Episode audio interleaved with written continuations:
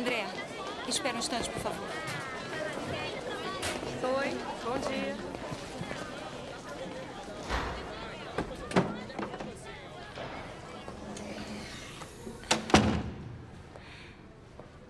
Soube que seu irmão foi condenado. Eu sinto muito. É por isso que tem faltado. Eu andei ocupado. E isto aqui? O dever de avaliação era se dar uma nota com base no trabalho que vem fazendo. Você se deu um F. Que história é essa? É o que eu acho que mereço, só isso. Ah, é mesmo?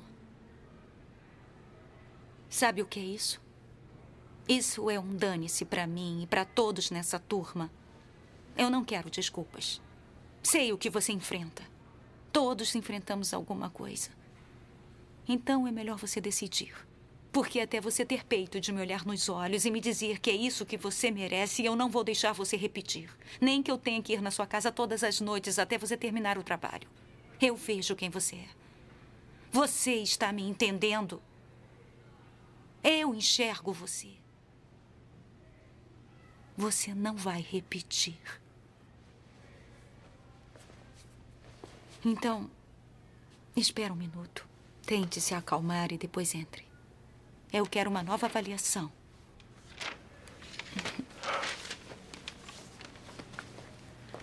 Um F. Ficou louco?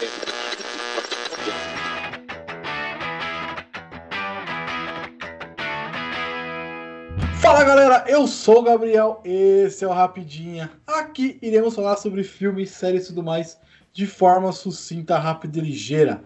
Na edição de hoje, iremos falar sobre um filme baseado em fatos reais, uma história real. Um filme muito maneiro, de 2007, aliás, 2007, de drama. É, o filme é Escritores da Liberdade, é, protagonizado pela queridíssima, esqueci o nome dela, qual é o nome dessa mulher? Hilary Swank, que foi menina de ouro, assim, sensacional com ela. Mas vamos falar sobre Escritores da Liberdade, que é um filme muito bom. E para me ajudar nesse papo muito maneiro, eu tenho ela, a host do podcast Back to Cast, a Alana Beatriz. Oi, família, como vocês estão? Estou honradíssima de estar aqui para falar sobre esse filme que eu amei demais. Foi uma indicação do Gabriel que valeu muito a pena. Como ele já disse, um filme baseado em fatos reais de drama, então vocês já sabem que vai rolar aqui uma comoção. Esse filme foi estreado em 2007 e conta a história da professora Gruel, que é ninguém menos do que a Hilary Swank, perfeita, que fez um, esse filme de uma forma brilhante. E essa professora se candidata para aulas de uma turma de integração voluntária num colégio de periferia. E durante uhum. todo o enredo do filme, ela se depara com diversas questões raciais e socioeconômicas e acaba mudando não só a vida dos alunos, mas também a própria vida de uma forma assim bem radical. Radical e impressionante. Eu, eu, sim, muito pra caramba. A iniciativa Podcasters Unidos foi criada com a ideia de divulgar podcasts menos conhecidos, aqueles que, apesar de undergrounds, têm muita qualidade tanto em entretenimento quanto em opinião por aqui você tem a chance de conhecer novas vozes que movimentam essa rede. Então entre lá no nosso Instagram, o arroba Podcasters Unidos, é só escolher e dar o play.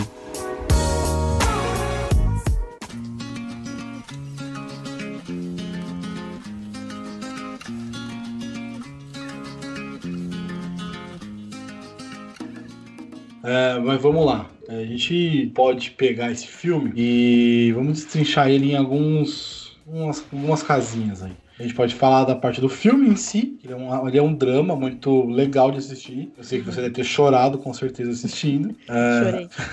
Sabia, tá vendo? Mas eu, eu acho ele um drama muito bem feito, por toda a história dela, pelo, pelo contexto que é colocado. Porque também isso é uma coisa muito inteligente que eu achei, não sei se você concorda comigo. Mas eu vou dar spoiler, foda-se pegar a história. A história real não tem spoiler, né? Mas enfim. É. Pegar a história da, da menina que sobreviveu lá. Como é o nome dela? Anne da, Frank. Da, da, sobreviveu não, né? Da, da Anne Frank, do diário da Anne Frank. E fazer um paralelo com a realidade que eles vivem. Uhum. É muito inteligente isso, cara. Demais. É muito foda e é muito legal colocar isso num filme. Tipo, mano, tô, tô, tudo isso aqui tem um paralelo, galera. Vamos parar um pouquinho de se odiar. Realmente. E eu achei incrível a forma como a história foi apresentada para eles, né? Sim. ela foi muito perspicaz, assim, muito ligeira em apresentar a história e como ela foi introduzindo a história e como os alunos se envolveram na história, a ponto de ficarem putos, assim. Ah, a história começa, é, a gente apresenta para os alunos a história de uma, de uma, de um momento de raiva, né? Ela começa uhum. apresentando momento de raiva, que é quando rola o bullying com o cara que faz mais bullying. Controverso, sim, mas acontece. Pois é a roleta gira para todo mundo. Uma hora vai bater em quem, quem zoa bastante. E, e ela fazer aquilo com, com os alunos para proteger o cara que era sempre. que zoava até ela muitas vezes. Sim, que... na verdade ele foi o primeiro a esnobar ela, né? Sim, pra caramba. Logo Zoa no... demais ela. Logo Fica no falando primeiro do... dia de aula ele, ele já causa. Do, do giz na bunda dela e o caramba, e não sei o que. Fazendo... É muito bizarro você parar pra pensar que essa pessoa existiu, essa professora existiu. Uhum. Porque ela tem uma cabeça, porra, sensacional. A gente falou já no seu podcast maravilhoso, vocês podem escutar lá, episódio 8, sobre um, Sim, uma, uma série de professores. Tem muito Sim. disso também, né? De como Sim. os professores se envolvem nas vidas dos alunos, mas ela me surpreendeu bastante, porque eu achava que ela ia dar uma desistida. Quando eu, quando eu tava assistindo, eu achava que ela ia desistir, assim. Tipo, ah, em algum momento. cara, não é possível que essa mulher vai, vai aguentar tudo isso sem matar ninguém, sem xingar ninguém. E ela sempre tão doce, sempre tão atenciosa com todo mundo. Eu achei fantástico, assim. E melhor ainda saber que essa pessoa realmente existiu. Sim, isso é, isso é extraordinário. Porque, vamos, vamos dar o um sentido aqui para as coisas. A gente está falando um monte de coisa perdida. É a gente está falando do filme, a gente está falando aqui das partes legais, tal, que a gente curtiu.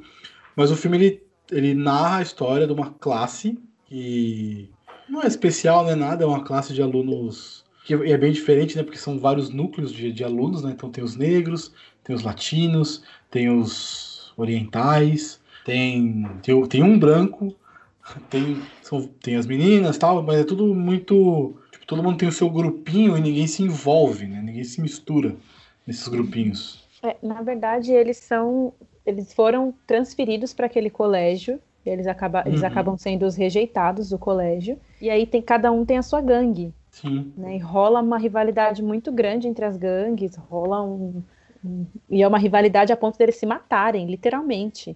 Então é. Porradaria no pátio da escola. Num nível, exato. Não só no pátio, até dentro da sala. Sim, o pessoal sim, correndo, sim. assim, se batendo. E aí é aquilo de uma pessoa provoca outra, e aí já vem o grupo inteiro, porque eles são uma gangue, eles são uma, uma família ali que se defende, e ela tem que. A professora vai tentando promover a paz entre aquelas pessoas para que ela consiga seguir com, com o cronograma de aulas dela, e nem a diretoria do colégio apoia mais aquela turma.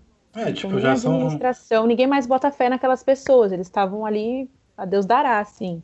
Jogar... É, eles estavam à margem, estavam à margem de tudo, à margem da sociedade, à margem de estudo, porque quando ela pede um livro para secretária, enfim, para diretora lá, para mulher que é responsável, que é a Dolores Umbridge, é. é muito foda ver essa Ou mulher. Ou seja, fazendo... sempre. Sempre filha ah, da puta, não muda. Sempre filha da puta. É, e é legal ver ela indo lá e a mulher falando: não, eu não tenho verba para gastar com livro todo ano. Porque eles vão destruir esse livro. Ela nem, tem, nem tenta. Nem tenta. Tipo, não vai dar certo, não vai ter. Esquece. Então é muito, é muito foda você parar pra pensar nisso, que, tipo assim, a própria escola não quer ensinar, só quer passar. Vai. Uhum. Deixa eles passarem, deixa eles embora. Vai só ser melhor assim. daquelas pessoas, jogar elas numa sociedade sem nenhum tipo de instrução, para que elas continuem onde estão. Sim. Não sejam mais um problema deles, né?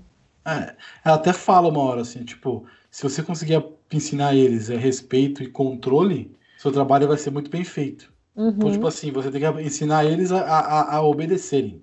Só isso. Não ensinar eles a serem. Não, não estão passar conhecimento para eles. Mas só ensinar a obedecer. Tá ótimo já. E não é bem assim, né? Não mesmo. Nem, eles nem estão ali para isso, né? Não, quem tem que ensinar isso aí é outra, outra galera. Ela tá ali para ensinar inglês, no caso. Né? Que no uhum. caso seria a nossa professora de português, mas no caso é ela em inglês. Eu achei, tipo, que essa parte de, da diretora, eu não sei se é real, tá? Essa parte eu acho que foi um pouco, foi um pouco inventada, não inventada, mas romantizada para ter um vilão. Pode ser. Porque assim, eu acho que ela lutou muito contra o sistema, não contra uma pessoa específica. A mulher ali, a diretora, a secretária do diretor, enfim, ela tá ali mais como uma representação desse sistema que não quer que as pessoas cresçam, que não quer que as pessoas aprendam, enfim. para facilitar o, o entendimento. Tipo assim, essa pessoa, ela representa essa parada aqui. Eu entendi assim, eu acho que não, não sei na vida real, não pesquisei isso. Mas eu acho que é isso. Seria mais, mais fácil. Faz mais sentido. Cômodo. Tipo, em vez de ela ter que brigar contra o sistema, ela briga com uma pessoa só. Seria mais cômodo pro filme, né? É isso que eu ia falar, ficaria mais cinematográfico, né? Caberia mais sim. na história. Sim, ter sim, uma total. pessoa como a o rosto que vai ser o, que será o inimigo do que explicar a metáfora do sistema. Então, para que seja de fácil entendimento, faz mais sentido que seja dessa forma mesmo. Bom, você prefere continuar falando da história ou você quer ir para um lado mais técnico? O que você quiser. Bom, falando da história, que foi o que me prendeu, assim. Como eu disse antes, eu achava que ela ia desistir em algum momento.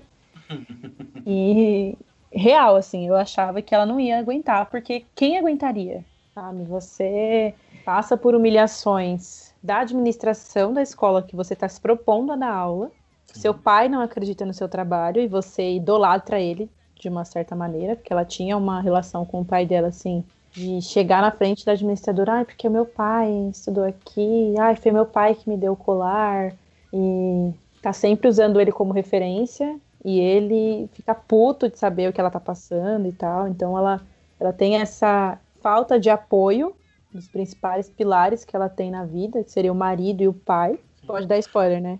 Pode. Filme de 2007, gente, pelo amor de Deus. E é uma história real, então. E é uma história real, então.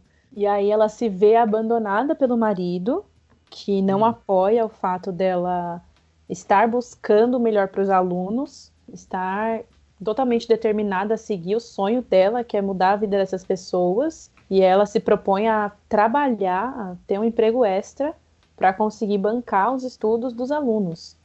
Um não, né? Exatamente. Que ela sai, assim, ela faz uma coisa que ninguém estava fazendo por aquelas pessoas e não uhum. tinha apoio de nenhum dos lados, assim. A única coisa que ela tinha como apoio era ela mesma, né? Era acreditar que ela ia conseguir mudar a cabecinha daquelas pessoas e a forma como ela falava super empolgada com o marido e uhum. E eu vi aquilo pensando, tipo, meu Deus, a pessoa passa o dia inteiro tomando porrada e chega em casa vai falar sobre isso como se fosse a melhor coisa do mundo, como se ela tivesse tido o dia mais agradável do mundo, como se aquilo fosse extremamente excitante. É, eu não acho que tipo, é, eu não acho que tipo, seja a coisa mais agradável, mas ela estava meio que realizando o que ela queria fazer. É, então, então era ela, ela é, é no lugar certo, que eu digo a empolgação, sabe? Ela, ela tava no lugar certo, na hora certa, no, no, no sentido certo do que ela queria fazer. Então, nesse ponto, tipo assim, cara, dane-se que, tipo, não tenho apoio. Eu vou fazer porque eu, que eu quero fazer. Uhum. Beleza. Você não precisa me. tipo, o, mar, o, marido dela, quando ele. Porque ele é bem escroto. Ele é bem escroto em alguns, em alguns pontos, não. Praticamente o filme inteiro é bem. Quando ele, tipo, ah, é, você sabe dar aula para uma aluna especial, que a aluna quis pra sala dela. Uhum. Eu vou até te perguntar isso depois, mas vamos lá, por partes. É. O. Tipo, o cara perguntar para ela, você sabe dar aula para uma aluna desse nível? É meio bizarro, tipo, você não confia na pessoa no ponto dela uhum. poder. Caralho, como assim, velho? Que sentido. A menina tá se matando de dar aula, de aprender, de fazer os caras ensinarem, e você faz uma pergunta dessa. É. O cara tá tirando também, né? E aí eu fiquei, assim, bem impressionada com a, a determinação dela. E eu acho uhum. que, assim, toda vez que eu assisto um filme que eu sei que é baseado em fatos reais, eu assisto esse filme com outro olhar. Eu assisto Qual? com o um olhar de imaginar aquilo acontecendo realmente. Uhum. Sabe? Porque eu acho que esse é um tipo de filme diferente de você assistir um, um romance ou até mesmo um outro drama, meio sessão da tarde, sabe? Que é uma, uma situação que você já sabe que, que de alguma forma o universo daquele filme vai trazer e vai fazer com que as coisas pareçam ser mais fáceis ou não. Mas quando o filme é baseado uhum. em fatos reais, eu consigo ver aquilo pensando, cara, se o filme está mostrando isso, imagina como foi. Eu, eu imagino que, na verdade, tinha sido pior. Eu acredito que tenha sido. Sabe? E aí eu fiquei pensando, cara. E outra, né, no filme, no, na, na, na, vida real, quantos anos ela não deu aula para turmas da, dessa maneira, né? Quanto, tudo bem que ela teve essa turma por um ano, mas querendo ou não, é um ano de aulas com essas pessoas. No filme a gente tá vendo ali uma hora e meia. Então, é, essa Não, ela representação dela me ela- encantava muito, assim. Ela Porque- teve quatro anos de aula com essa galera. Sim, e aí depois no ele- filme, é, no filme te mostra dois anos, né? Aham. O, o primeiro ano de, de ensino médio, algo, algo, algo nesse sentido lá fora, e o segundo ano de ensino médio. E aí o terceiro e o quarto não, não mostra, porque, tipo, ela já venceu. Então já era. Mas, tipo, eu imagino a dificuldade de replicar isso para outras aulas, outros, outras turmas, no caso. Sim, Talvez nunca tenha conseguido novamente. pois é. E chegou no ponto de todo mundo querer ter aula com ela, né? Então, foi o que ela falou no começo, né? Tipo, pros dois, pro, pro professor e pra, pro professor que também é muito. Uma coisa que eu percebi, assim, todo mundo, tipo, todos os, os adultos, é, tirando ela, no caso, do filme, são escrotíssimos. Sim, Escrotíssimos. O prof- o- a, dire- a secretária da diretora, o professor da, do- do- da galera mais inteligente é super escroto, o marido dela é escroto, o pai dela em alguns momentos é escroto. No final ele fica legal, mas ele é escrotão sim. muitas, muitas formas. E tipo, porra, galera, a gente é assim, adulto? Eu fiquei pensando nisso, será que a gente é assim, adulto? Será, é, então, será que é todo mundo tão ranzinza? E não consegue ver a menina tá querendo fazer um bagulho diferente? Fica uma reflexão muito forte sobre isso, né? Será que Sim. somos realmente assim? Será que estamos mais para para professora ou para o É. pai ou para o marido? sim. Porque assim, você apoia tudo que todo mundo faz, que você conhece? Vamos entrar num papo bem maluco aqui. Mas 100% você apoia? É difícil, cara. Eu acho que isso entra numa, num papo muito doido mesmo, porque vai um pouco também das expectativas que você coloca sobre uma pessoa em relação ao apoio. É, ela, ela tinha expectativa do marido apoiar ela 100%. Ela, exatamente, ela tinha uma expectativa no marido, só que ele não apoiou nada. Né? Porque desde o No início. começo, no começo ele até apoia, tipo, ó, parabéns, não sei o que, professorinha, não sei o que, tá, tipo, de boa. É que ela também entrou de cabeça, muito de cabeça na parada. né? Não, não julgo, mas ela entrou de cabeça num nível forte. que ele não acompanhou, né? Nada, na verdade. E aí eu fico pensando muito nessa questão das expectativas agora sobre essa, essa questão do apoio. Porque se você cria uma expectativa de que você vai ter uma pessoa, um exemplo assim muito básico, que aquela pessoa ela vai te apoiar, ela vai perguntar o que você precisa, ela vai te ajudar da maneira que ela consegue, seja financeiramente ou emocionalmente. E, e aí, quando você se vê na situação, você vê que aquela pessoa não te dá esse apoio. E aí você não, você conta com aquilo não tem. Então eu acho que essa questão do apoio vai muito em relação às expectativas. E ela tinha muitas expectativas, não só no trabalho que ela queria realizar, mas também nessas pessoas. E aí ela não se deixa abalar por essas expectativas que foram frustradas. Ela segue firme ali no seu objetivo. E aí, além de ter as expectativas frustradas, ela ainda tinha as pessoas que ficavam ali cutucando para que ela desistisse, né? O professor que, quando ela senta do lado dele e ele tá comendo, assim, nossa, eu achei aquela cena. O cara foi muito escroto, muito. Ele é muito. Nossa. Ele nem, ele nem olha na cara dela pra falar, sabe? Como você senta pra conversar com uma pessoa e você não olha nos olhos da pessoa, você não, não tem. Você não levanta a cabeça pra ter um diálogo, sabe? Você tá assim, foda-se o que você tá falando, garota. Sai da minha frente, sabe? Tipo, você Foi. é muito sonhadora pra esse lugar. É, é bem Exatamente. isso. Hum, Mano, não, não, gente. É, as pessoas, tem algumas pessoas que existem pra quebrar paradigmas, né? Então, ela foi uma pessoa que quebrou o paradigma dentro dessa escola. Tipo, por que, que essa galera tem que ser excluída? Por que, que eles não têm direito ao ensino? Por quê? Não tem resposta. Exatamente. Eles se mantêm ali abandonados. E aí até ele mesmo fala em, em uma das cenas que, que ele prefere dar aula já pro terceiro ano, porque no terceiro só chega quem realmente quer, porque o pessoal desistia antes, então ele não, ele não precisava lidar com os mais rebeldes, com os que seria mais difícil de domar, vamos dizer assim, porque quando chegava no, no terceiro ano, essas pessoas já tinham desistido. Aí é fácil, né?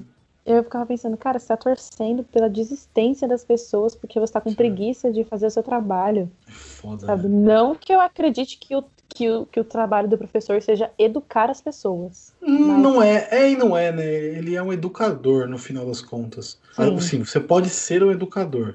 Você pode ter essa função de ser um educador, mas a sua função é ensinar, tipo, na função dela era ensinar, era ensinar inglês, no caso. Uhum.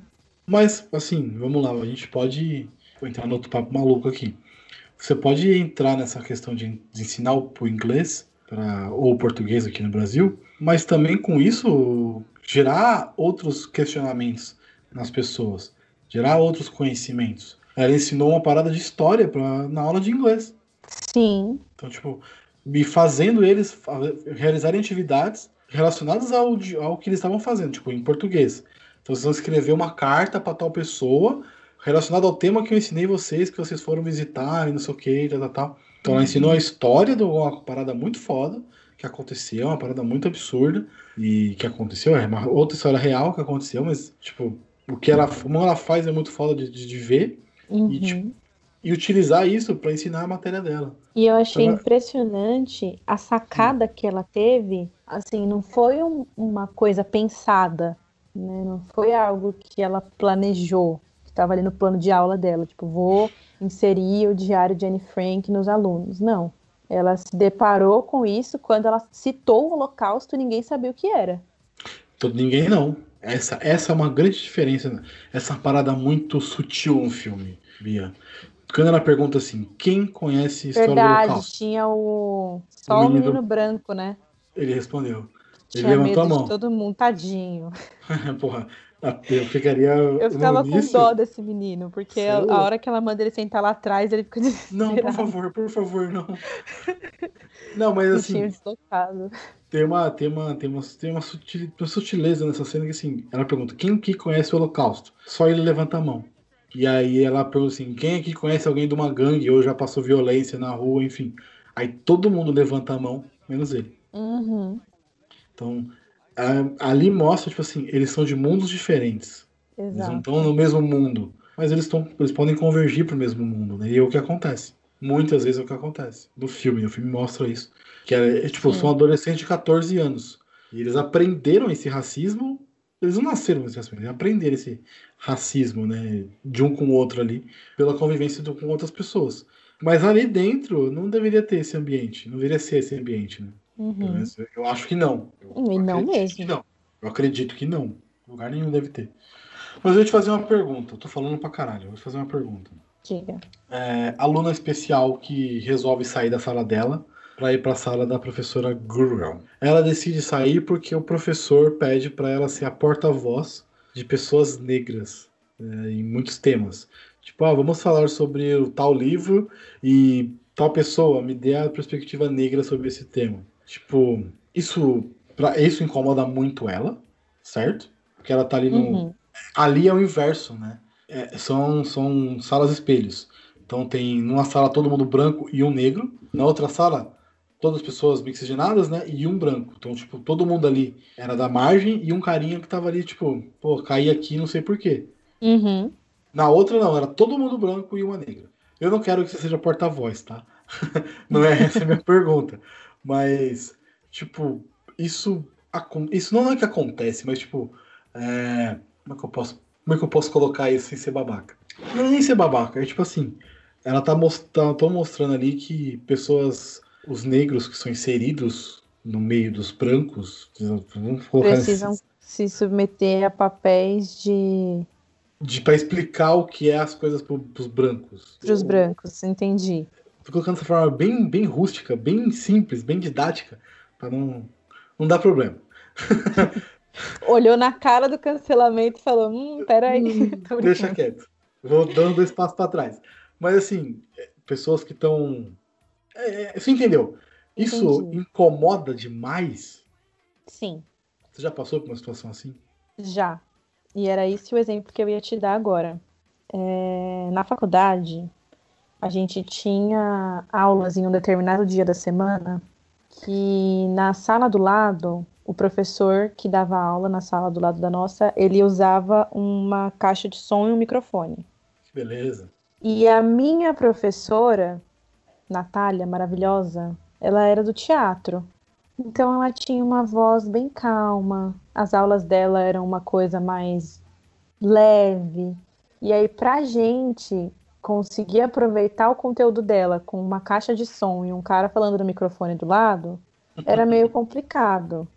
Né? Porque você imagina uma, uma professora de sei lá, uns 30 anos falando assim, meio hip, sabe? Falando assim, bem calmo. Então, Tranquilo. gente, a história da arte porque lá no, nos tempos de, e, e, a gente assim super interessado, eu pelo menos super interessada no, no assunto, não só eu, porque a turma inteira gostava muito dela. A gente super envolvido no assunto, mas tinha aquele barulho assim incomodando pra caramba. E hum. da minha sala, eu acho que eu estava entre outras quatro pessoas negras. Por aí. E um de dia. 40, sim. Isso, de umas 40 pessoas, quatro eram sim. eu e mais três pessoas ah, negras. Tá. E aí um dia eu fui ao banheiro, e aí eu. Quando eu tava voltando do banheiro, no meio da aula, eu vi que a porta do professor estava aberta. E eu comentei com ele, eu falei, professor, teria como o senhor abaixar um pouquinho o volume da sua caixa de som? Porque ali do lado a gente quase não consegue ouvir a professora. E aí ele me deu uma super de uma patada, assim, o cara. E eu falei para ele, eu falei, olha, seria muito mais fácil se a gente pudesse viver numa forma de colaboração aqui, né? Porque você não me atrapalha, não te atrapalha e todo mundo consegue ter aula. Mas se o senhor prefere continuar com a sua caixa de som, faça bom aproveito. Boa noite. E aí eu virei a negra barraqueira.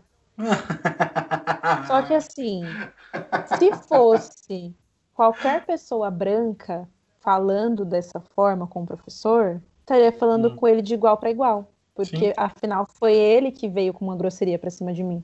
Então essa pessoa estaria falando com ele de igual para igual. Só que por ser uma mulher negra, falando alto com um cara branco, eu virei a negra barraqueira. Então todas as vezes que aparecia um conflito na, lá, na Bia, sala, exatamente, as, vinham me chamar, falar, Alana, vai lá, dá jeito. Alana, vai lá porque você grita, porque você fala. E, eu, e aí teve um dia que eu fiquei puta e falei, gente, vocês estão colocando em mim o estereótipo de negra barraqueira que eu não tenho. Eu não sou essa pessoa. Eu apenas respondi ele da mesma forma que ele falou comigo. Eu não fui lá quebrando a sala inteira, eu não fui lá fazendo assim. Então, é, esse estereótipo de que, que, inserem nos negros, inclusive eu li ontem um artigo sobre isso, hum. falando sobre os gays negros, até compartilhei no meu Instagram, que, que tem sempre esse estereótipo de ser o ativo, de ser o, o, o masculino, tipo, de ter uma masculinidade, sabe, de manter uma, uma masculinidade. Então, assim, os estereótipos que são lançados a negros que estão inseridos em, em ciclos de pessoas, de, de, onde a maioria das pessoas é branca, acaba gerando esse tipo de constrangimento, sabe? De você ter que ser o porta-voz para fazer barraco, ou você tem que ser o porta-voz para falar sobre apropriação cultural, que isso já me aconteceu também. E aí é, é uma situação de você falar assim, cara, se você quer saber sobre apropriação cultural, dá um Google, eu não, tô, eu não sou uma enciclopédia da, da história dos afrodescendentes, sabe? Você não precisa tá sempre ali perguntando pro negro o que que ele, o que que ele acha, o que que, o, o que como que é, o, sabe? Isso não vai te, te, você nunca vai saber o que é o racismo se você não passa. Uhum. Então não vai ser perguntando para um negro é, como foi a vinda dos escravos para a África que você vai, sabe, se familiarizar no assunto.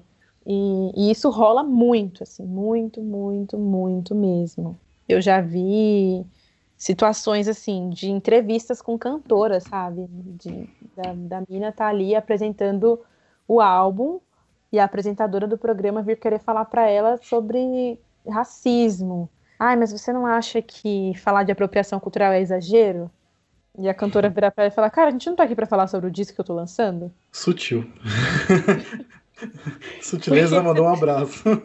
Por que, que você tá me perguntando uma, um assunto que, sei lá, eu acho que é importante sim, mas esse não é o momento, eu não vim aqui para falar não disso. Não é o foco, né? Não é o foco. Então, quando eu vi essa situação acontecendo com a. Tô triste de não lembrar o nome dela. Dizer que eu sou péssima em decorar da nome. Luna? Gente. Da Luna ou da é, cantora? Da Luna. Da, da Luna não vou Da cantora também eu não lembro o nome, mas. da Luna não vou lembrar. Eu, sei, eu lembro da atriz porque ela fez o. Ela fez uns filmes que eu, que eu acho legal. Mas eu não. É, eu consigo lembrar de rosto, mas o nome. É, o nome. O nome Me perdoa. mais. Mas, mas quando, quando vejo isso acontecendo com ela, assim, é uma coisa realmente muito comum. Muito, muito comum, assim. De. Não só esse, como tantos outros estereótipos que são colocados, né? Do cara que é o, que é o negro que vai ser o, o marginal, ou que vai ser. Eu já vi pessoas falando assim, ah, porque vocês negros têm mais força. Vocês Uhum. aguentam mais de força física mesmo. E eu fiquei pensando, tipo, de onde você tirou isso? Enfim. Por que É. isso? Porque Dá- quem acha enfim, que dá porque um homem é negro, ele vai ser mais forte do que um homem branco. é, Então, esses, esses estereótipos acabam pegando bastante, assim, bastante, bastante, bastante. E eu achei que ficou bem colocado nesse filme. Não foi uma coisa. Nem, não ficou forçado e também não passaram pano pra situação. Então, achei que Sim. ficou, ficou bem colocado. O nome da, da personagem é a Vitória. Victoria. É a Nossa, o nome atriz- tão. É tão fácil, né? É, É. Gio- o nome dela que é complicadíssimo. Giovanni, Giovanni, deve ser francesa, não sei. É, Samuels, a Samuels é fácil. Mas ela fez algumas coisinhas que eu lembro dela. Ah, as visões da Raven. Ela fez as visões da Raven? Se eu não me engano, ela é a Raven. Não, a Raven ela não é. Não, não, a Raven não é. Ela, é, ela fez a visão da Raven. Ela fez alguma coisa a visão da Raven. Eu não tô achando quem que ela foi, mas ela fez. Fez algum episódio, alguma coisa. Uma parte. Beth Jane, não sei. Não assisti tanto assim visões da Raven. Não sei quem é. Ah, é uma prima da Raven. Ah, então. Mas ela fez a visão da Raven. Isso tá aqui. Mas, tá vendo? Tipo, uma atriz que a gente conhece e ela tá ali só pra fazer uma, uma pontuaçãozinha muito simples pra colocar um puta tema é, importante, né? No- Uhum. no contexto ali. Eu queria também falar um pouquinho é, sobre o tema principal do filme, que ele, além de ser um filme que na- trata bastante sobre o sobre racismo, sobre é, respeito à igualdade e tal, ele bate bastante também na questão dos judeus. Não bate, mas ele aborda bastante a questão dos judeus e como ela usou isso para mostrar para eles que todo mundo é igual. Isso é a parada mais legal para mim. Como ela pegou uma parada, o, o Holocausto, tudo que aconteceu na Segunda Guerra Mundial, para mostrar, tá vendo aqui o que aconteceu com essa galera? Foi o mesmo ódio que vocês nutrem pelas pessoas que estão aqui um lado do outro. Uhum. Mas no final. E no final, todo mundo é igual ali. Todo mundo passa pelas mesmas coisas. Na, na, na brincadeira da fita, ela mostra isso. Nossa, todo eu mundo é achei igual. genial. Quem já passou por isso? Vai todo mundo. Quem já passou por aquilo? Vai todo mundo. Então, ali mostra, tipo, esse, pô, esse cara é meu inimigo, mas ele passou pelas mesmas coisas que eu. Uhum. Então por que, que ele é meu inimigo? Ou por que, que eu acho que eu sou melhor do que alguém, sendo que aqui a gente tá todo Exatamente. mundo no mesmo barco, né? É. Isso é foi uma jogadinha muito. Puta, você fala assim, caraca, pontual, muito bem feito. Uhum. E ela fez numa, numa forma muito simples. Né? Ela, foi, Uhum. ela foi inserindo e mostrando isso para as pessoas de uma forma muito simples. É, é, é nítido que no início ela tá bem perdida. Porra, mas qualquer um estaria, né? Qualquer Primeiro um ano. estaria. Primeiro ano de Exatamente. professora Quem não estaria perdido ali? sala. E aí ela até tenta se inserir, se inserir na realidade deles, aí ela começa a mencionar rappers, começa a, a trazer aquilo, e aí até me... e aí ela zoada, tipo, meu, você tá querendo ensinar isso pra gente? É sério isso? É, E aí fala, só a, quando a ela- moça, a moça branca quer ensinar rap pra gente. É, sabe? É sério que você vai fazer isso? Sério que você vai falar de Tupac aqui?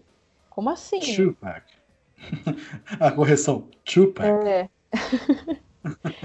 e aí, quando ela começa a perceber que ali são todos iguais, brigando apenas por, sei lá, querer de ter, tomar o espaço mesmo, por toda a, a construção que já havia antes com essa coisa das gangues e de latinos não, não se misturarem com negros e dos asiáticos não se misturarem com latinos e negros e e aí tem os. Até, até entre os latinos existe uma rixa entre o- os porto-riquenhos e os mexicanos, e, enfim.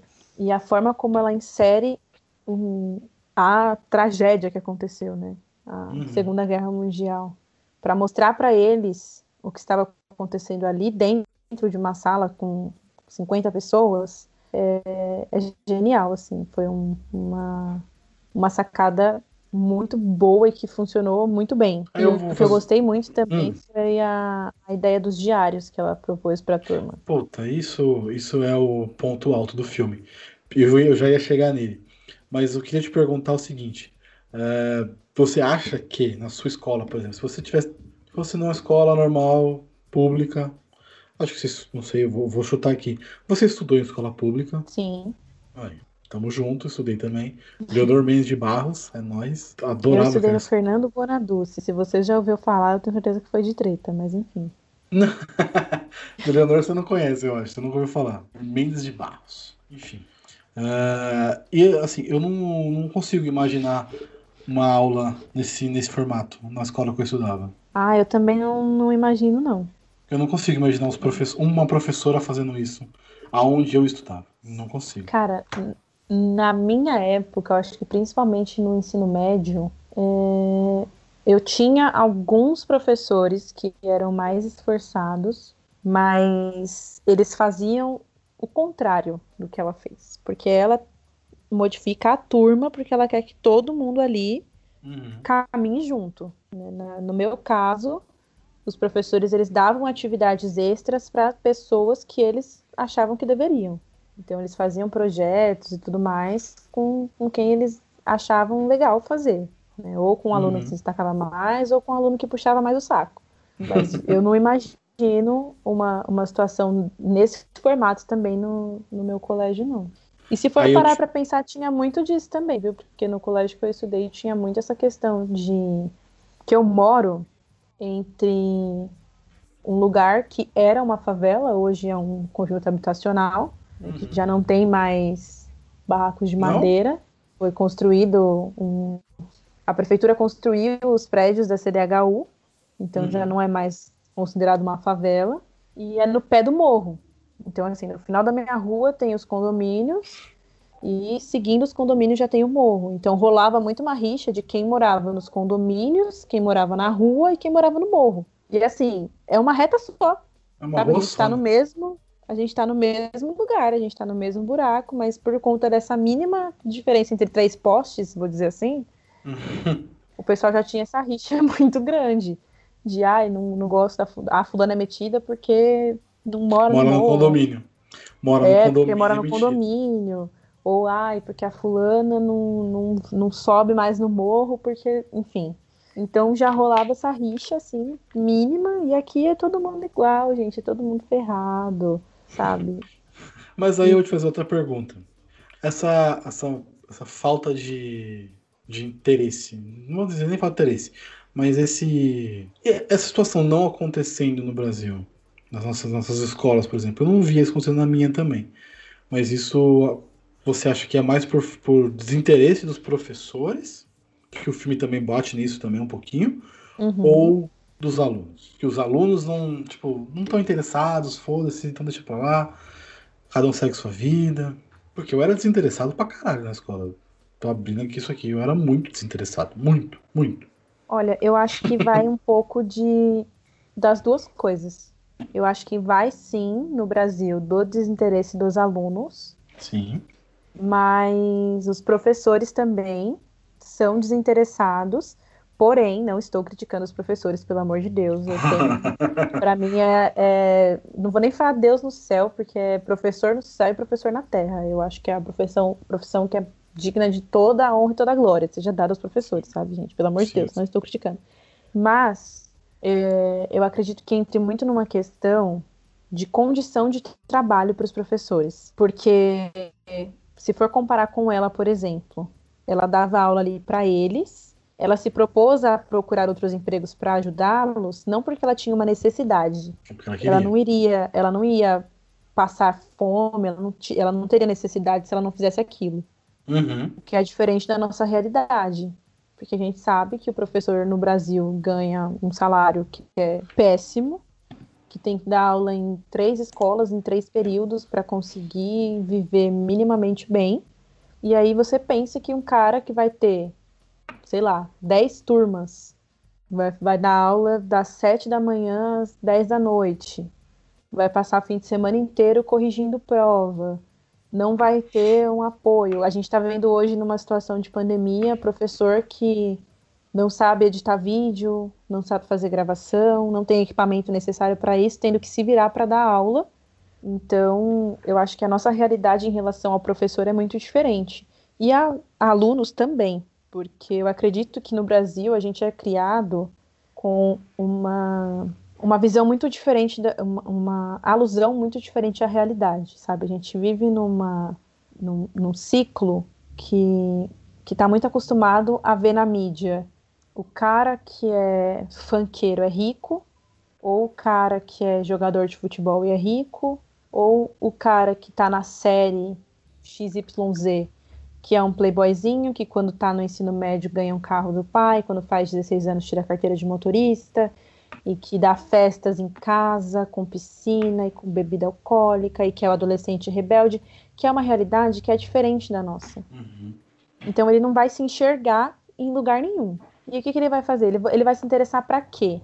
Se ele não tiver algo que ele, se, que ele vá se espelhar, que ele vá se dedicar, que vá despertar para ele um, um querer que seja muito envolvente para aquele aprendizado, ele realmente vai se desviar porque ele vai pensar, poxa, é, e falando isso porque eu já pensei assim também, né? Tipo, para onde que eu vou? Qual o sentido? Sabe? Qual que é o sentido de eu ficar aqui estudando, sendo que eu não vou passar numa faculdade pública e não vou ter dinheiro para pagar uma faculdade? É. Eu sei que o que vai ser destinado a mim vai ser uma coisa que eu não preciso me esforçar muito, não vou precisar estudar muito para fazer, entendeu? Então eu acho que, que aqui no Brasil a gente tem esse, esse, esse paradigma, assim, da pessoa não acreditar em si, porque quem tem muita grana vai fazer com que você não acredite em você. Uhum. E essa é uma discrepância assim da desigualdade social que, que vai te colocar para baixo o tempo inteiro. Vão te colocar para baixo porque não querem que você evolua, sabe? Então, eu sei que colégio particular, colégio de elite, tem atividades que você olha e fala, cara, eu na faculdade não, não, não faço isso. sabe? Eu já vi criança de 13 anos fazendo maquete que gente que tá fazendo arquitetura na Uninove faz, sabe? Tá na oitava série. Então, são realidades. A gente vive numa, numa desigualdade social muito grande no Brasil. E essa diferença faz com que as pessoas realmente não se sintam à vontade para acreditar nas coisas, sabe? E aí, se você junta alunos que não acreditam num, num futuro que vai abrir portas para eles, com professores que não acreditam que aqueles alunos se interessem por esse futuro, porque já sabem como funciona, né? Já vem de um histórico de anos tomando é, bolinha de papel na cabeça, quando não é cadeirada. e aí o cara vai se desinteressar mesmo, sabe? Você vê professor que fica da, da aula 20 anos e, e já fala, cara, é, entra ano, sai ano, entra turma, sai turma e nada muda. Então eu acho que é uma mudança que fica difícil de acreditar para ambos os lados. Na, na, minha época de colégio eu não acreditava que, que seria possível, sabe? Que, que alguma coisa ia mudar, que eu ia ter pensamento diferente, que eu ia enxergar o mundo de uma maneira diferente. Até porque muitas vezes as pessoas de periferia nem têm acesso real às coisas, sabe? Não têm um acesso de ir até o lugar e ver que existem outras realidades, que existem outras possibilidades. Para elas, as possibilidades que existem ou é o que está no núcleo familiar e de amigos, ou é o que está na televisão que ela acha que nunca vai ter. Ou é o que está no Instagram, que a blogueira está postando e ela acha que nunca vai ter, saca? Então é, é uma realidade muito assim. É muito louco isso. E você tem que me cortar, viu? Porque se você deixar eu fico falando aqui. Não, eu tô deixando porque tá legal, relaxa. É difícil essas perguntas muito pontuais, né? Por, por que pareça. Eu concordo com o que você falou, muito em parte porque também o que o filme mostra, a gente pode trazer para nossa realidade, é que eles, os alunos ali, as crianças, adolescentes naquele, naquele universo daquela sala, eles são frutos do meio onde eles estão inseridos. Sim. Vamos lá. Eles são frutos da onde o, o preconceito acontece. A gangue de um não gosta da gangue de outro, mas ele é muito novo para entender o que está acontecendo com aquele negócio. Mas uhum. aquela, aquele sentimento do outro. É, como é que fala? É, tem um negócio, tem um pessoal. Tem uma frase que eu ouvi uma vez. Não sei se é compartilhado, não sei se o preconceito é compartilhado, o racismo. É um negócio assim que você aprende. Você aprende Sim. pela vivência. Não, é como se fosse o um espelho, né? É, você aprende. Espelho assim, você só reflete ali o que você. É, eles, eles são um reflexo daquilo. E quando você muda o prisma, você se tira daquele, daquele lugar e olha uma visão superior, que foi o que ela fez. Ela tirou eles daquele, daquela realidade, colocou eles numa, num lugar onde eles são espectadores, que, é o, que era o, o, o Holocausto, que era a Segunda Guerra Mundial e tal. ela tirou eles do, de agente para observadores. Uhum. E aí mudou muito a percepção de vida deles. Porque um, um momento até o, o que o personagem fala eu vi gente morrer tantas vezes, tantos corpos mortos, Mas esse garotinho que morreu aqui tá me impactando muito. Por quê? Sim. Porque ele não é mais um agente, ele é um observador, ele tá fora da, da cena. Então ele tá vendo que o, o que aquele preconceito que ele tem causou com uma outra pessoa, com uma criança de, sei lá, 10 anos. Uhum. Então, quantas crianças negras, africanas, é, latinas, coreanas, enfim, qualquer coisa assim no filme, morreram também. Que nem foi citado. É. Essa é a percepção que o filme tenta trazer. Que eu peguei, pelo menos. Tipo, tá vendo? Total. Tá vendo isso aqui, ó? Isso que acontece, você pode aplicar. Tem aplicabilidade, né? A história tem aplicabilidade. Então, você pode aplicar no seu convívio, no seu cotidiano. E, e ela faz isso de uma forma muito legal, muito Uhum. esclarecedora para os adolescentes ali. E a parte dos diários que você comentou, que eu, vai ser o último tema aqui, pra gente pro, pro, pro encerramento. O diário, ele é o. Ele é muito importante. Não sei se você escreve, eu escrevo muito os os meus pensamentos, as minhas coisas. Então, ele é uma forma de você falar sem falar. Sim. O diário, ele é uma forma, não só o diário, né, mas escrever é uma forma de falar sem, sem dizer as palavras, né, sem botar pra fora. Você coloca pra você mesmo ali. Exatamente. Pode falar? É uma conversa que, que a gente tem que talvez a gente não consiga falar. Uhum. né? São coisas que, que não estão para ser faladas. Eu acho que quando ela, quando ela direciona isso para aquelas pessoas, né, e, o, e o que ela diz sobre aquilo, ela, você pode escrever uma música, você pode escrever um poema, você pode escrever alguma coisa que passe pela sua cabeça durante o dia, é, e a liberdade que ela dá para eles, tipo, eu não vou ler, eu só vou acompanhar se vocês estão fazendo, mas eu só vou ler caso vocês queiram que eu leia Uhum. mas é, é uma coisa muito. Eu acho que principalmente ali no filme, é, ela sabia que ela não ia conquistar a confiança daquelas pessoas para que elas se abrissem com ela diretamente. Então, fazer com que elas falassem, com que elas colocassem para fora, mesmo que ela não fosse ler, faria bem às pessoas. Sim, sim.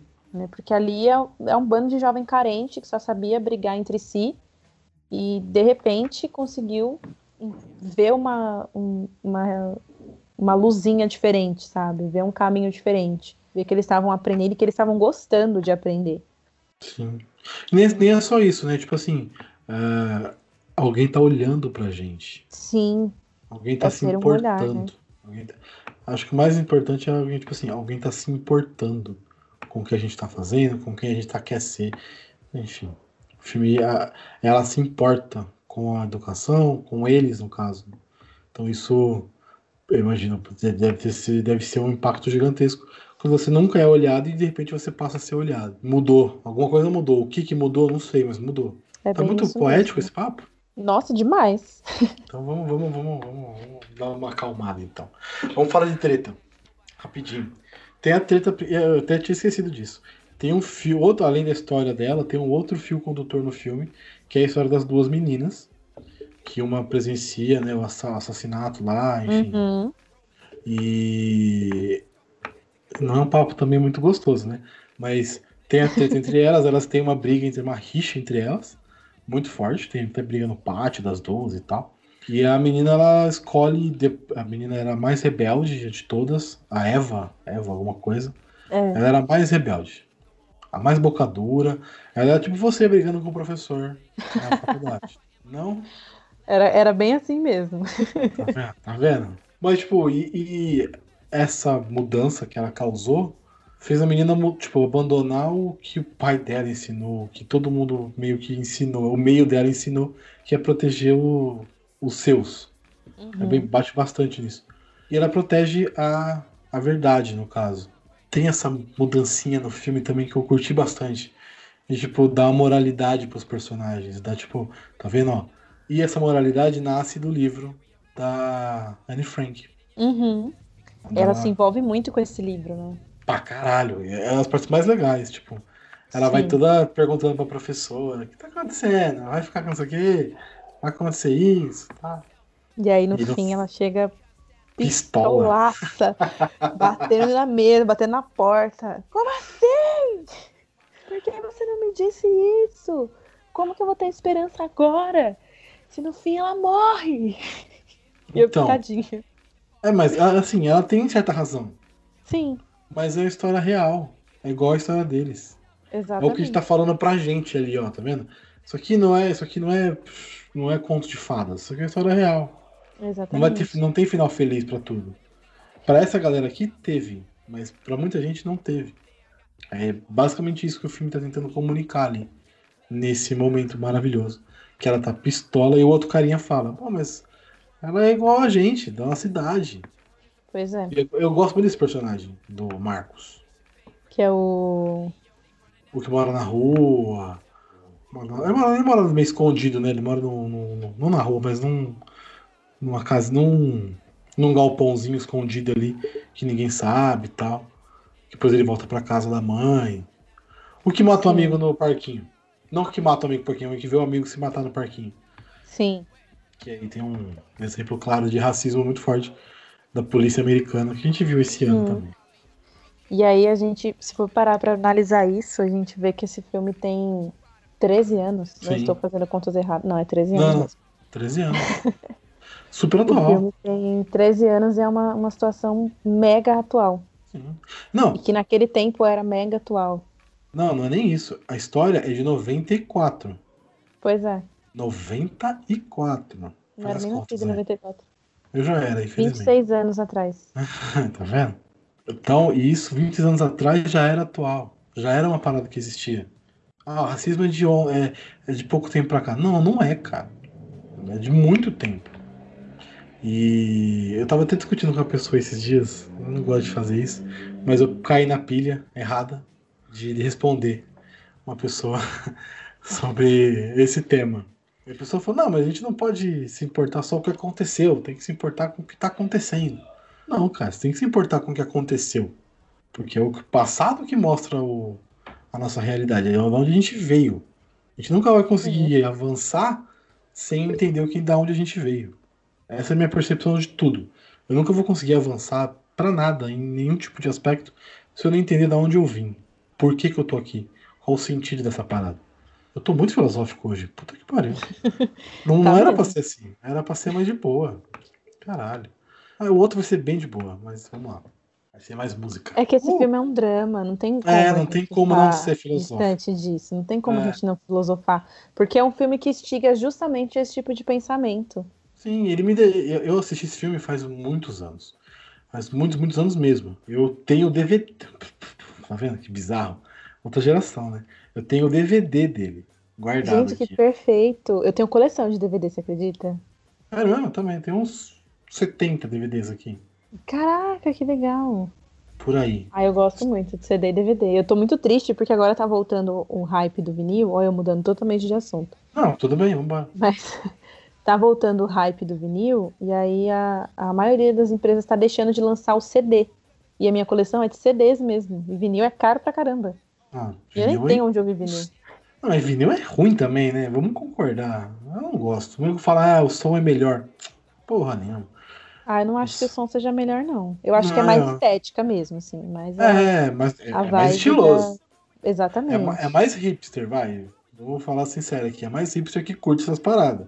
Vinil, tal. Não julgando, mas é. Né? Você é hipster, né? Só pra saber. Eu não. Ah, não, só pra saber. Porque.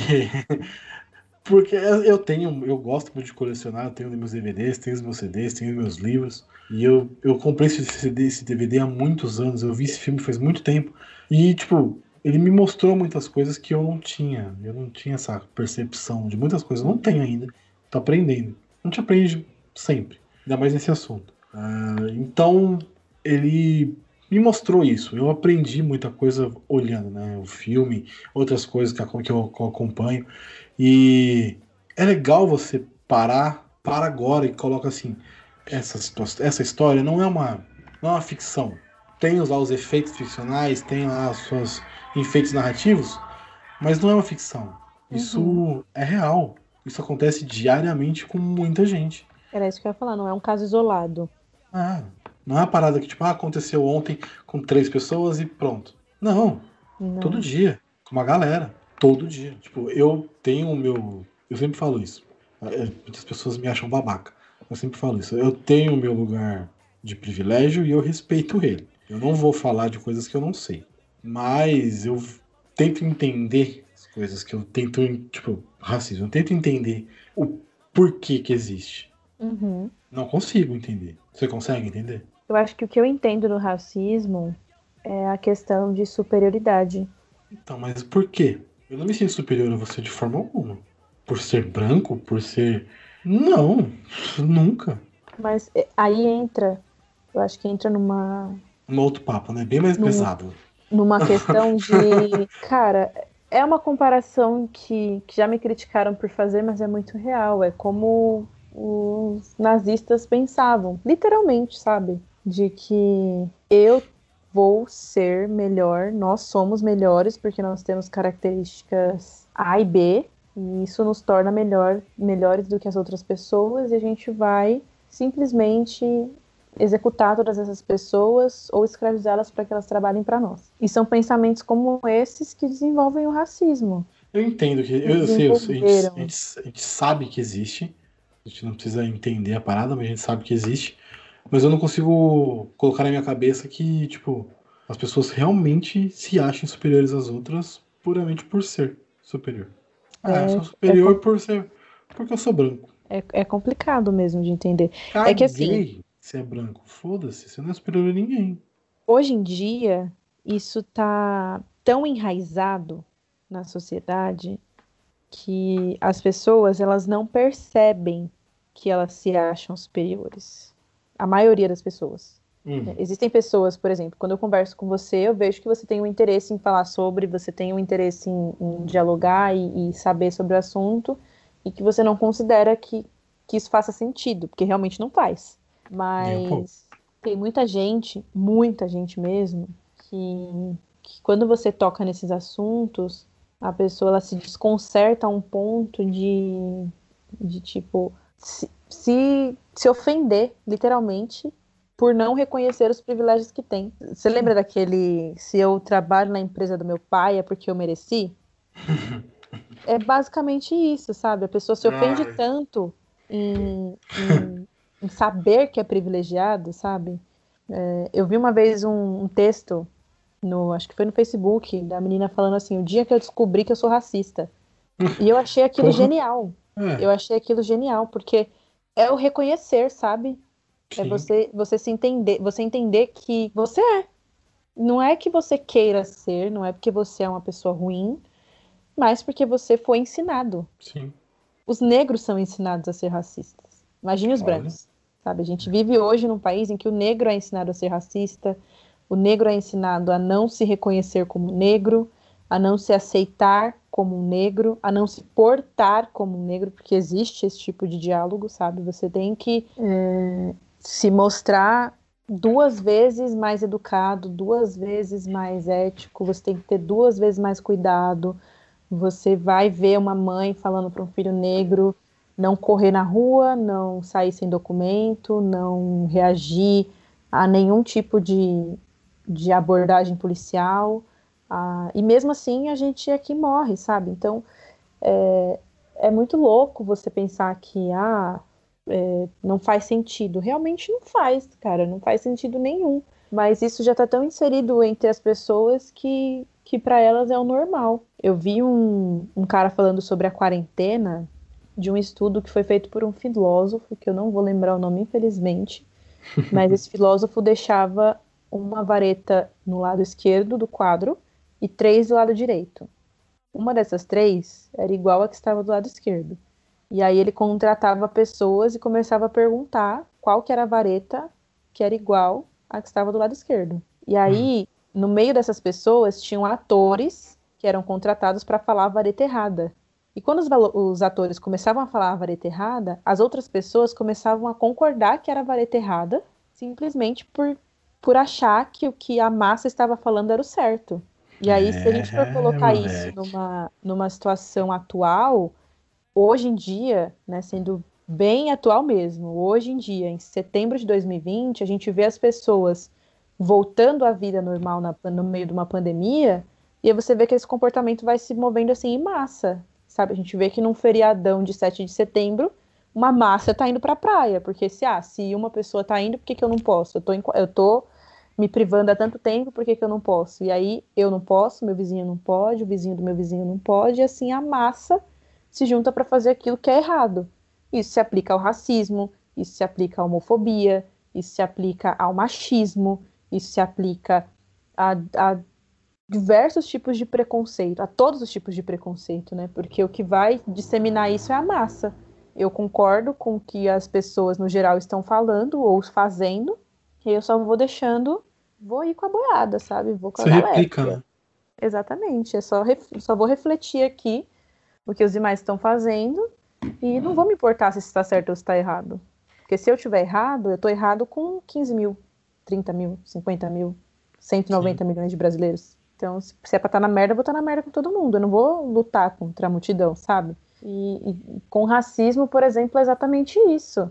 As pessoas elas já estão tão inseridas, então isso se reflete tanto que quando você olha para um lado que não tem espelho, que não tá, que isso não está se refletindo, ou você consegue ter uma, uma, um movimento de pescoço um pouco maior para virar para os lados e enxergar outras realidades, aí você para e pensa, poxa, será que esse pessoal que está aqui apenas replicando né, um comportamento nocivo e agressivo não consegue ter esse mesmo movimento que eu tive agora e pensar que as coisas podem rolar de uma maneira diferente, que talvez o que você considera piada seja realmente racismo e agressivo e nocivo. Sim, sim. Talvez o que a mídia fala sobre as pessoas negras realmente esteja certo, de colocar sempre a mulher negra como a doméstica, como a, a ou, a do, ou é a doméstica, ou é a amante, ou é a, a gostosona.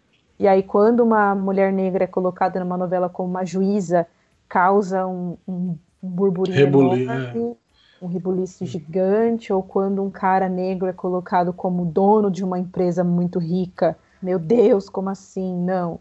O lugar dele é para fazer papel de traficante, de, de bandido ou de porteiro. Ele não tem que ser o dono da, da empresa. Ele não tem que ser o chefe. Mas aí a gente vai discutir isso em breve. É, é isso aí ele não me representa, né? Esse é o bagulho da representatividade. Uhum. Mas vamos só encerrar esse aqui. Acho que tá. O papo foi bom. Você quer falar mais alguma coisa do filme que você anotou, que você acha que precisava ser falado? Nem vamos falar de ator, enfim. Eu Cara, foi tão, foi tão diferente, foi tão gostoso. Foi é, legal. então, a gente foi para um, um caminho, tô até surpresa, que eu nem imaginava que seria assim, mas foi ótimo essa conversa, ótimo mesmo, tô super feliz. É, eu acho que em relação ao filme, eu recomendo para caso alguém esteja ouvindo esse episódio e ainda não tenha assistido, eu recomendo que assista com essa abertura para reflexões sobre os diversos temas. Você pode encontrar diversas reflexões nesse filme, seja em relação ao racismo, a, a, a fugiu a palavra, cara.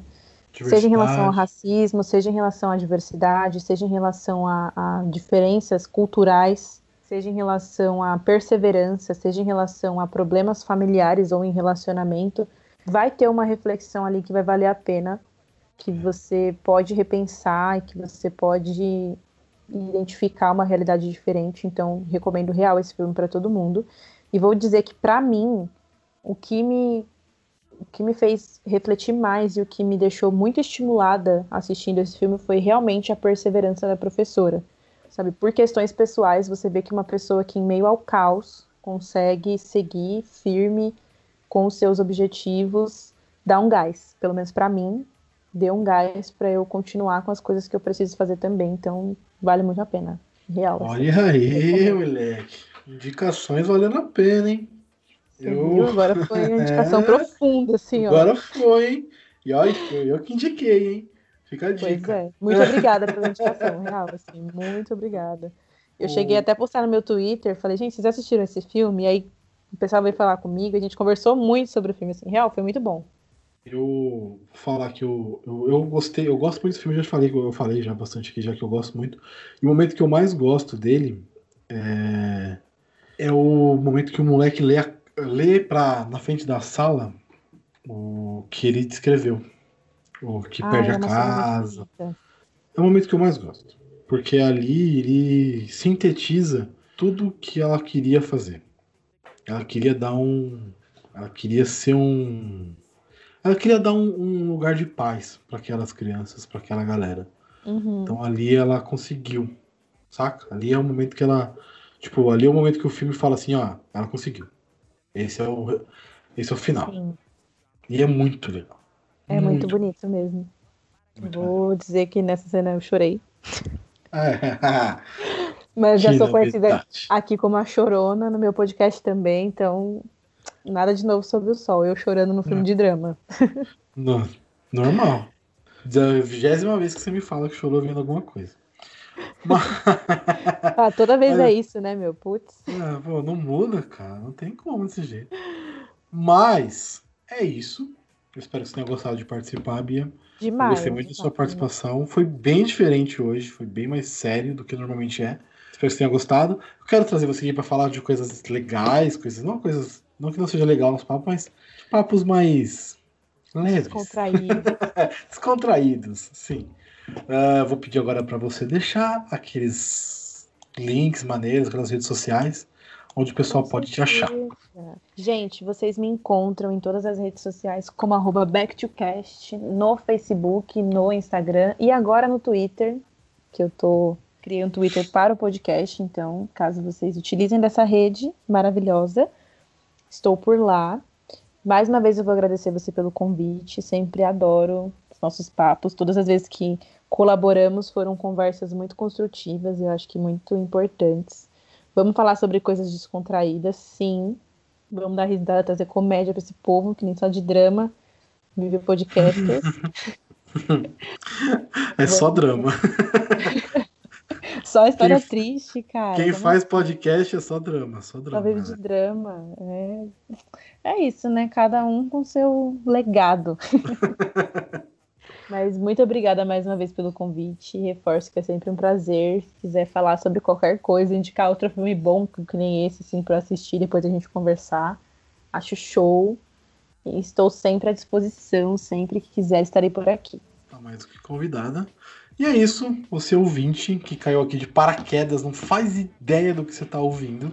Nós somos o Sete Letras. Você pode nos encontrar nas redes sociais pelo arroba Sete Letras Podcast, Instagram, Twitter e Facebook, ou em qualquer agregador de sua preferência, ou principalmente no Spotify, Google Podcasts, Apple Podcasts. Escuta por esses que é melhor. Mas é isso, só procurar por Sete Letras que você encontra a gente. Belezinha? Até a próxima. Tchau!